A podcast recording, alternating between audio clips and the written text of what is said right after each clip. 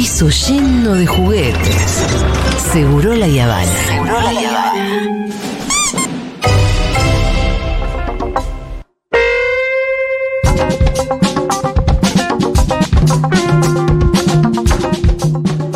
Pitu, querido, te deseo muy, muy feliz cumpleaños. Lo mejor siempre para vos, chabón. Tu incorporación en la radio fue asombrosa. Eh, aprendo muchísimo escuchándote y nada, te abrazo y espero que pases un increíble día. Beso. Bueno, gracias. A mí, a mí este saludo me pone muy nervioso. quiero decir. Bueno, eh, igual quiero que después mañana me cuentes los abusos, los abusos, los avisos. No, espero que no haya ningún abuso. Por Por ahí favor. estuve, estuve leyendo mucho este fin de semana. Vaya, vaya, me cuentes mucho. No me abusen, ¿sabes por qué? favor. No, como decir, como iba a decir, los avisos de los poderosos. Claro, que dije hoy- abusos. Y está bien, es un poco lo, lo Porque poderoso. los siempre. poderosos me suena. Pero que si tenías algún eh, saludo poderoso que después lo cuentes. Ah, Aníbal, Aníbal Fernández ya me saludó. ¿Sí? Aníbal es un amigo. A ver, Decirle que deje de romper todo. Tranquilo. No, no, Gracias, gracias por el saludo de cumpleaños. Por favor, deja de romper todo. No, le doy, no le doy mucho consejo a Aníbal porque después sí. No, sí, es una persona que no sé si, No toma si anda consejos. pidiendo consejos demasiado. Bueno, eh, momento del consultorio con Santiago Levir al 1140 66 000 pueden enviar su consulta.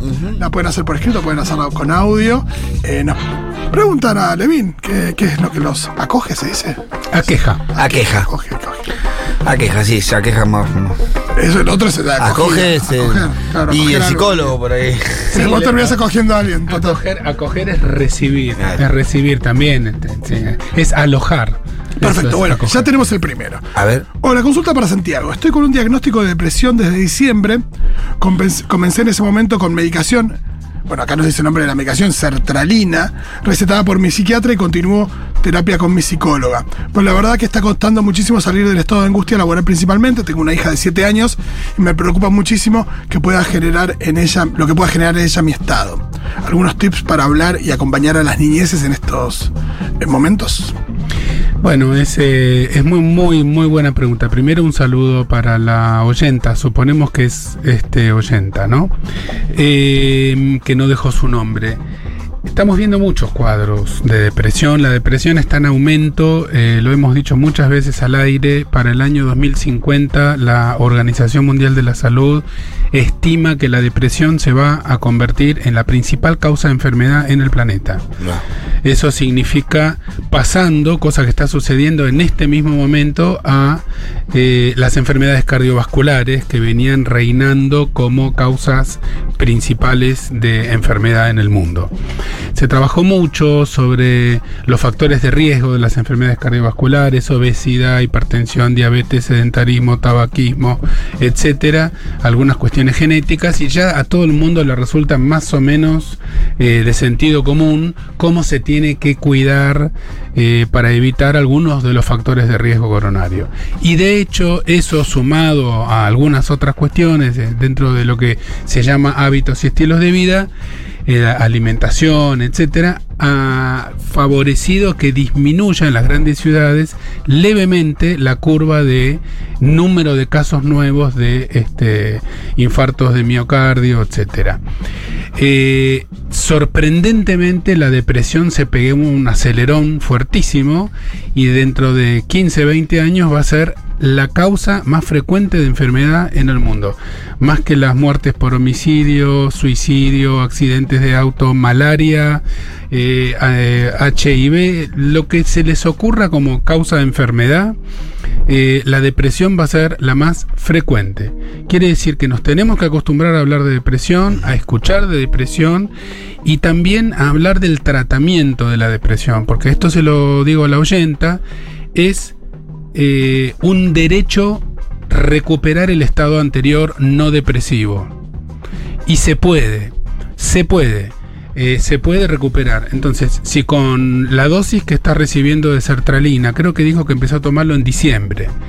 Creo que sí. Si no escuché mal. Y ahora estamos a fines de marzo. Sí, diciembre, sí. Si todavía quedan muchos síntomas residuales o los principales, el principal síntoma de la depresión es la anedonia, es decir, la falta de disfrute de lo que habitualmente se disfruta, junto con falta de fuerza, falta de energía.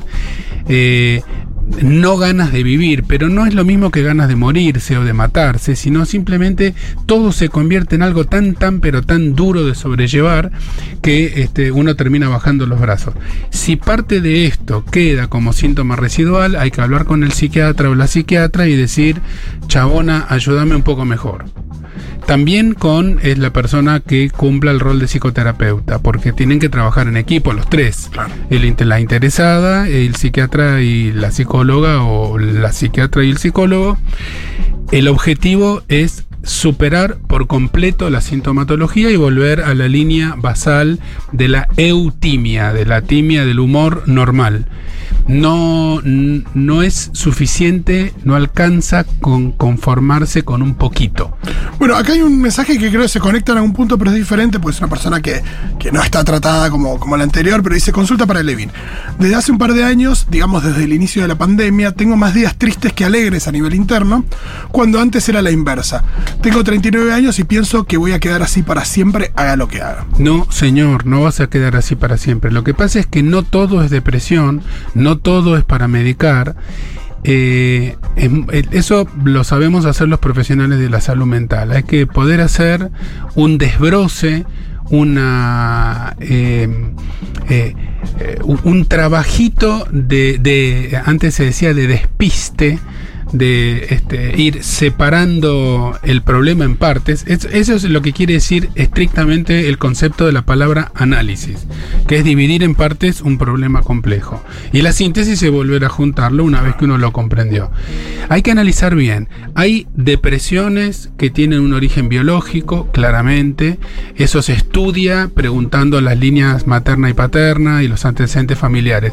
Hay depresiones que son el resultado de depresiones externas muy fuertes, pérdidas muy grandes, eh, accidentes en donde uno perdió un montón de gente querida todo en uno. eh, crisis, eh, catástrofes este, naturales y también catástrofes políticas. Acá los cuadros de pánico, de depresión y también de infarto aumentaron en el 2001-2002. Eh, no solamente Costequi y Santillán por la represión policial este, brutal y asesina, sino que todo ese estado que vivimos como conjunto, como sociedad, se llevó puesta un montón de gente por este, sufrimientos que a veces culminaron en un infarto de corazón y a veces en cuadros ansiosos o depresivos. También hay eh, situaciones tristes que no son depresiones eh, y que tienen que ver con cuestiones existenciales. Hay que ver por qué este oyente está un poco más triste que contento. Hay que ver dónde pone el acento, cómo lo piensa, qué le pasó, cuál fue su apuesta vital que no le salió.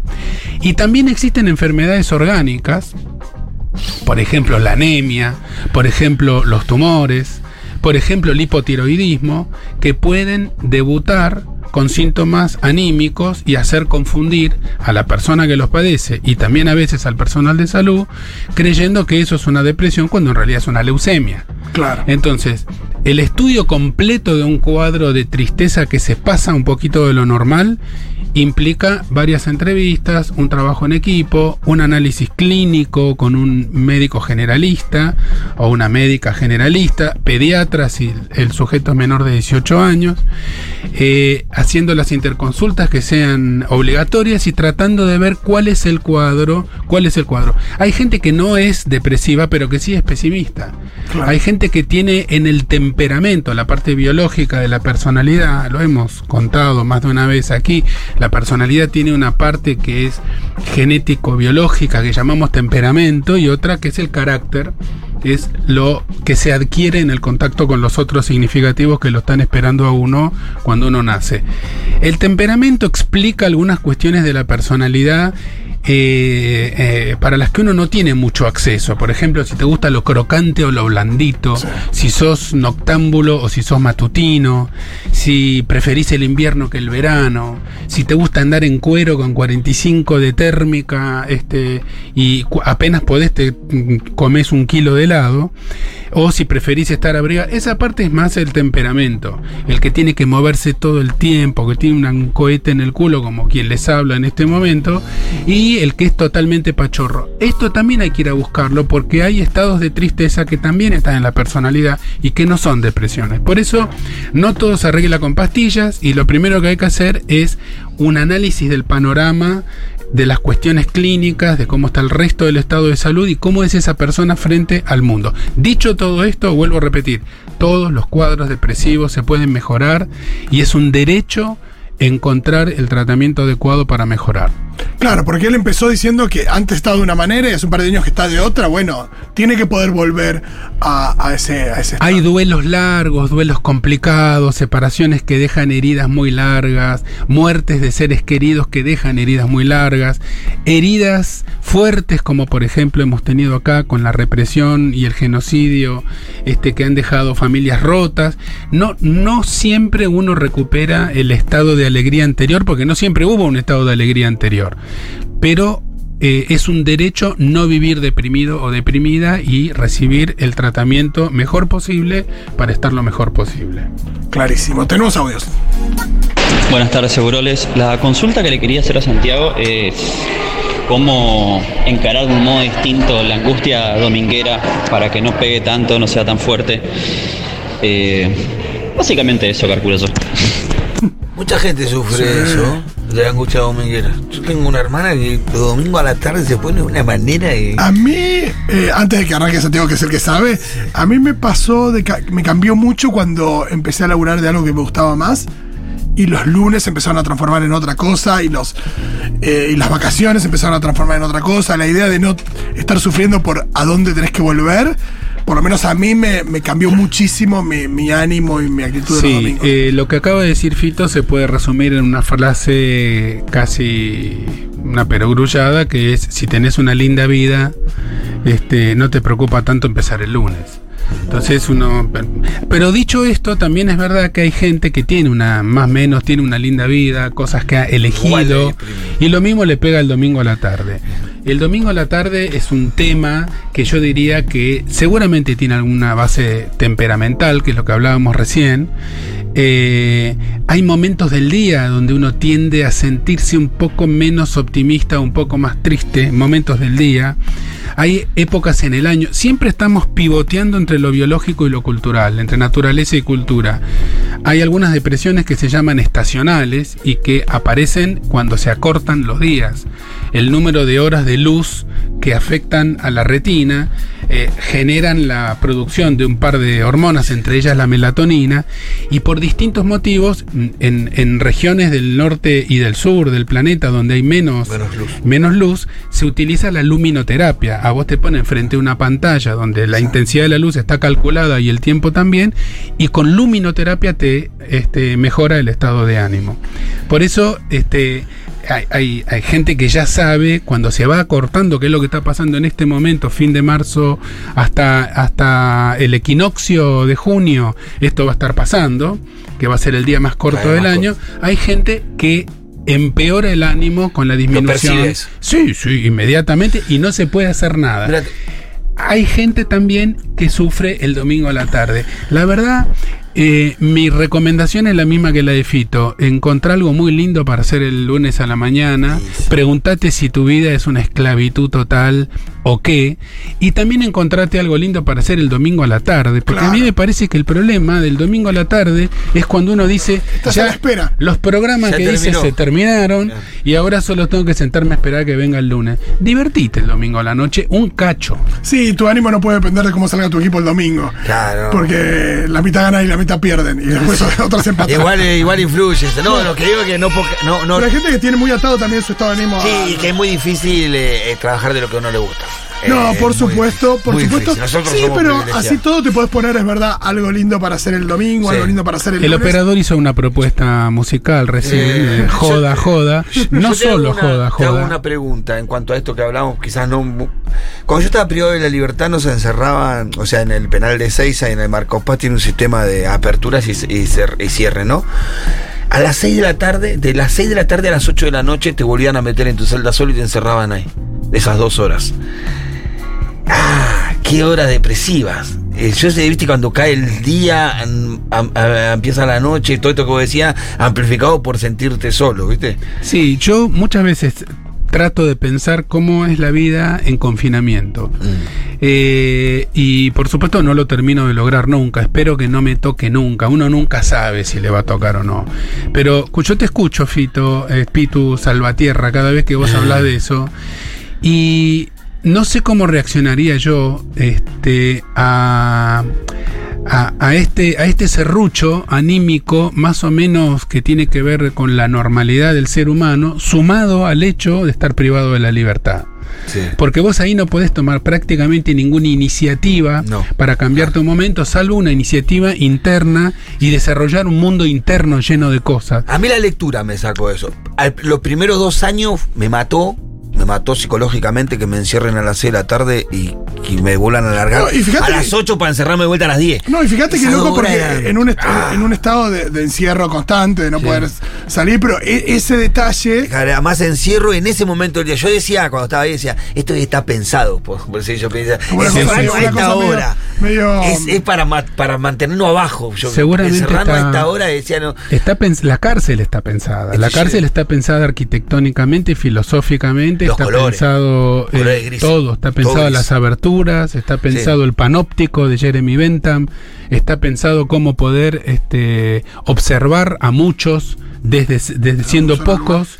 De- obviamente con el sistema electrónico y los videos y las cámaras eso cambió bastante. Es un lugar. Un día tendríamos que hablar de salud mental y este y, y estar privado de la libertad. Y yo creo que para la reconstrucción de la vida del reo y la reinserción social, la salud mental es fundamental. Pero realmente hay gente que no lo, Porque- no lo soporta. Hay gente que no lo soporta y hay gente, como por ejemplo vos, para la cual esa experiencia se convierte en, en la base de un nuevo Y proyecto. después tenés quienes se institucionalizan. Mi viejo era un tipo institucionalizado.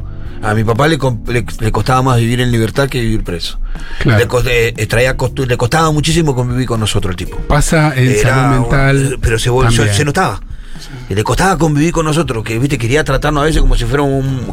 eh, viste, poner la tele cuando él quería, donde él quería, ponerse el ventilador para él, viste, cosas que nosotros le discutíamos y él se sentía, no se sentía. Una vez me dijo, eh, aunque vos no lo creas, yo extraño amigos, momentos allá donde no tenía mil problemas. Acá tengo que fijarme que vos tenés Fuertísimo, zapatillas que el otro tiene que fuertísimo. comer. Como que Fuertísimo. estaba reinstitucionalizado el tipo. Eh, no le contestamos al oyente que pidió. Perdón, sí, estoy que- ocupando el lugar de la gente. Perdón, perdón, no. perdón, perdón, no, no, no, no, no, no. Es tu cumple. Es tu cumple ¿Es tu y cumpleaños? eh, es mucho más importante hablar de cómo sobrevivir al encierro que de cómo sobrevivir al domingo a la noche cuando uno puede comprarse la comida que quiere, este, poner el programa de cable que Sí, uno acá estaban sugiriendo la serie de HBO de los domingos, que verdad que, que es una muy buena forma de cerrar el domingo también. sí. Bueno. Ahora que arrancó la cuarta de Succession. ¿Cuál?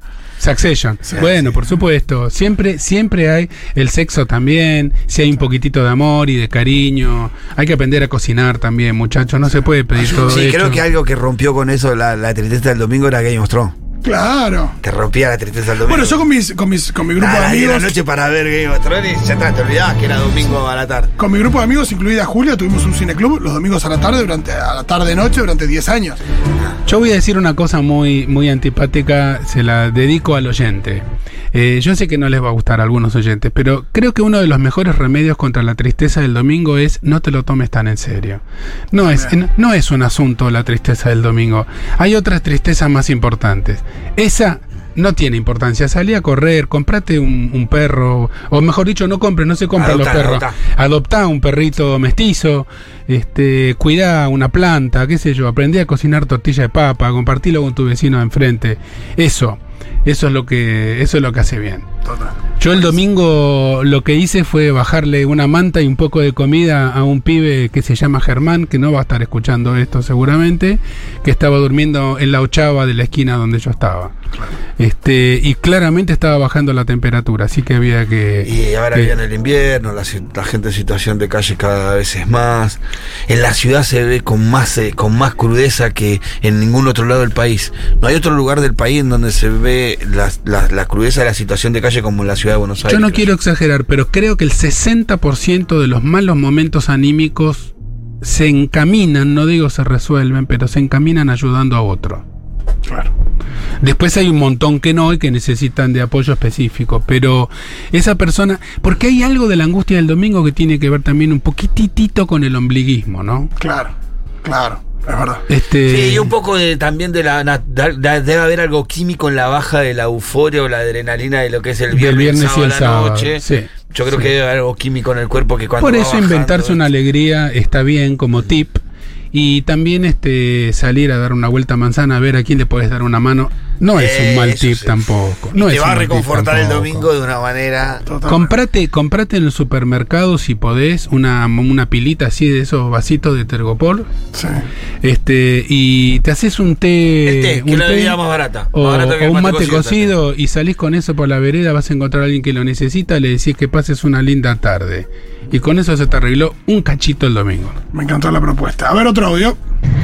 Eh, soy familiar, hermana de un chico de 30 años que después de la pandemia desarrolló, sin que nos la viéramos venir, eh, un importante trastorno bipolar. Y actualmente eh, ya hace 6, 7 meses que está en una crisis importante, maníaca, y ahora se le sumó eh, trastorno por consumo de sustancias, está con politóxicos. Bueno, todo muy difícil, muy difícil. Eh, ¿Cómo se hace para respetar eh, o seguir apoyando eh, la ley de salud mental en la que, mm, con la que yo adhiero? Yo soy personal de salud también, soy médica. Eh, en la que uno ve cómo conductas suicidas y una enfermedad mm, mental que es eh, que no forma parte de un espectro de la psicosis, digamos, en la que él manifiesta su voluntad y en la que él eh, dice o manifiesta que, es quien decide sobre su vida, en el que uno ve esa tendencia tan suicida. eh, y bueno, y, y la, y la falta total de voluntad para, para iniciar un tratamiento. eh, nada, ¿cómo, ¿cómo se hace? O, qué me podés decir sobre esto? Lo que te puedo decir es que hiciste una descripción increíblemente acertada de el choque entre dos em, valores eh, que son uno tan importante como el otro. Uno es el derecho a recibir la mejor atención de salud posible y el otro es el derecho a la autonomía. En salud mental tenemos un problema porque no terminamos de entender cuándo empieza uno y cuándo termina el otro de estos derechos. Por ejemplo, si vos vas con el auto, este ejemplo es de mi colega este, Laura Sobredo, colega psiquiatra, y eh, en un control de alcoholemia te da más de 0,5 este, miligramos por decilitro, te sacan el auto. Y nadie dice me estás coartando la autonomía se comprende que en ese momento tu estado de conciencia no es compatible con el manejo de un automóvil y que podés hacerle daño a los demás o Ni siquiera le daño a planteás que se está apropiando de tu propiedad privada. Ni le planteas eso, ni te- hay hay gente que se enoja, pero nadie dice la, la Convención de los Derechos con las Personas de Discapacidad del 2006. Ahora, en salud mental, los estados alterados de conciencia generan un problema muy fuerte en donde choca una tradición que es la tradición de la Convención de los Derechos de las Personas con Discapacidad del año 2006 y todas sus este, normas subsiguientes que apuntan con mucha razón a un nuevo modelo de discapacidad que es la discapacidad modelo social, es decir, no pone el acento en qué porcentaje de discapacidad individual per se vos tenés, sino cómo está organizado el mundo alrededor y en función de eso si la discapacidad aumenta o disminuye. Si hay subtes y rampas, la discapacidad motriz disminuye. Entonces, eh, lo que dice la filosofía, que es muy linda de, de esa convención, que en nuestro país es constitución, es constitucional, es que a la persona con una discapacidad, en este caso mental, hay que asistirla y apoyarla para que tome sus propias decisiones. Con eso, desde el punto de vista filosófico, político y de los derechos humanos, no tenemos nada en contra. Pero ¿qué pasa? En la urgencia nos encontramos con situaciones en las cuales las personas no están claramente en condiciones de tomar esa decisión por sí mismas y sin embargo, haciendo una lectura eh, extrema, exagerada de, esa, de la filosofía de esa convención, se las deja seguir. Eh, tiene derecho, incluso hasta se habla de la dignidad del riesgo en los textos de, derecho de salud. Como si hubiese una dignidad en esa persona que corre determinado riesgo, déjenlo que corra ese riesgo. Y a la hermana que le decimos, no te metas y mirarlo por la ventana como se hace mierda. Entonces, ahí chocan dos este, colisionan dos valores distintos y todavía como sociedad no hemos logrado superar el problema clínico de todos los días que termina explotando en las manos de los médicos y las médicas psiquiatras de guardia y en general más jóvenes con menos experiencia en este tipo de situaciones. Necesitamos fuerzas policiales que vuelvan a entrenarse para participar, que no le metan un tiro en la panza como le pasó a un conocido cantante, que no le tengan miedo a la persona con una descompensación mental aguda, sino que sepan cómo intervenir, cómo apoyar. Necesitamos equipos dotados, autorizados, necesitamos hospitales este, que estén capacitados para recibir urgencias. e internaciones que no sean indeterminadas también, porque hay una cosa ahí respecto de de esa fantasía de, que una internación va a ser para siempre, ¿no? No es un problema de la ley de salud mental. La ley de salud mental tiene sus claroscuros, pero este no es un problema de la ley de salud mental, es un problema mucho más grande que de la ley de salud mental. Tenemos que plantearnos cómo queremos ayudar a las personas que la están pasando muy mal, como el hermano de esta colega, que seguramente no, no, no, creo que tenga que ver directamente con la pandemia, pero la pandemia disparó todos los indicadores de, de salud negativos, eh, pero ya tenía, evidentemente, ya estaba gestando un trastorno bipolar que apareció, debutó en este momento. Eh, tu hermano necesita tratamiento, necesita medicación, seguramente el uso eh, de sustancias tóxicas tiene que ver con su estado maníaco, ese estado maníaco tiene que recibir medicación para bajar y lo más importante cuando tu hermano baje, porque va a terminar bajando de la manía, es en ese momento sentarse y planificar un futuro con un tratamiento profiláctico. Lo importante en, el trastorno bipolar es la prevención.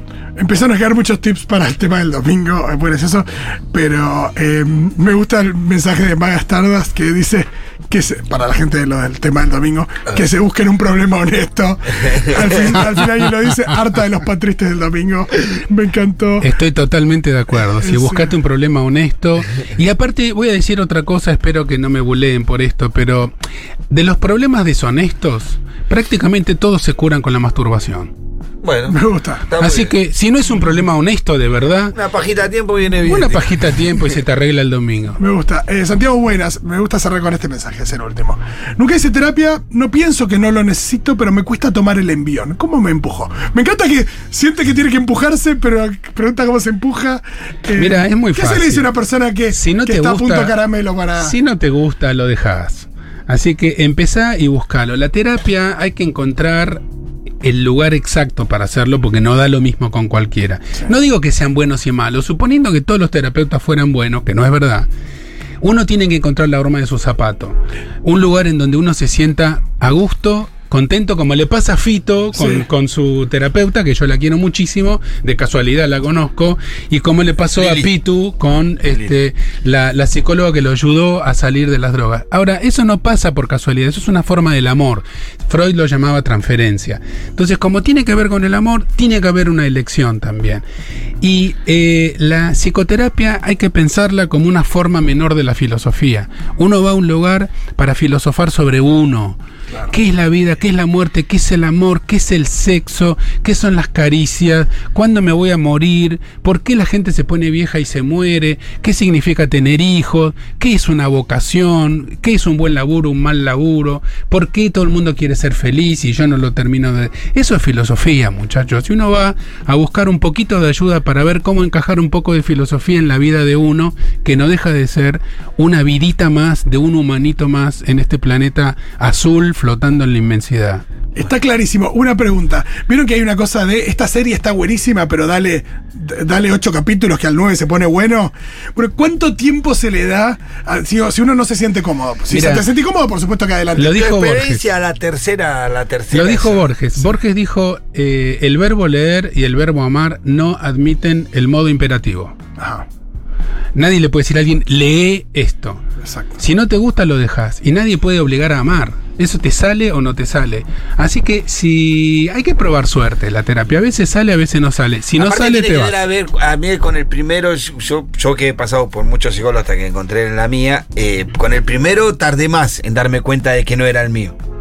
Viste, tuve un tiempo, tuve tiempo, y decía, no, no voy para ningún lado.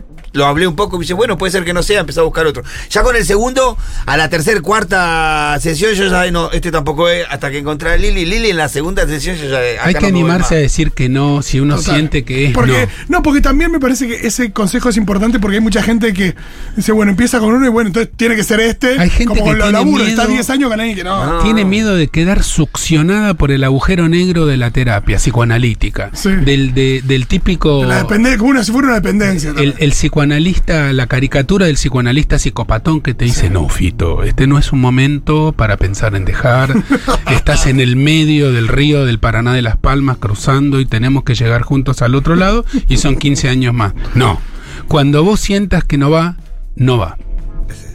Qué bien. Bueno, eh, la gente muy agradecida con este consultorio, así que ya repetiremos. Eh, a Julia también le gusta, así que seguramente cuando ella esté también eh, lo pida. Eh, vamos y venimos. Muchas gracias, Santiago. Nos vemos el próximo lunes, besos.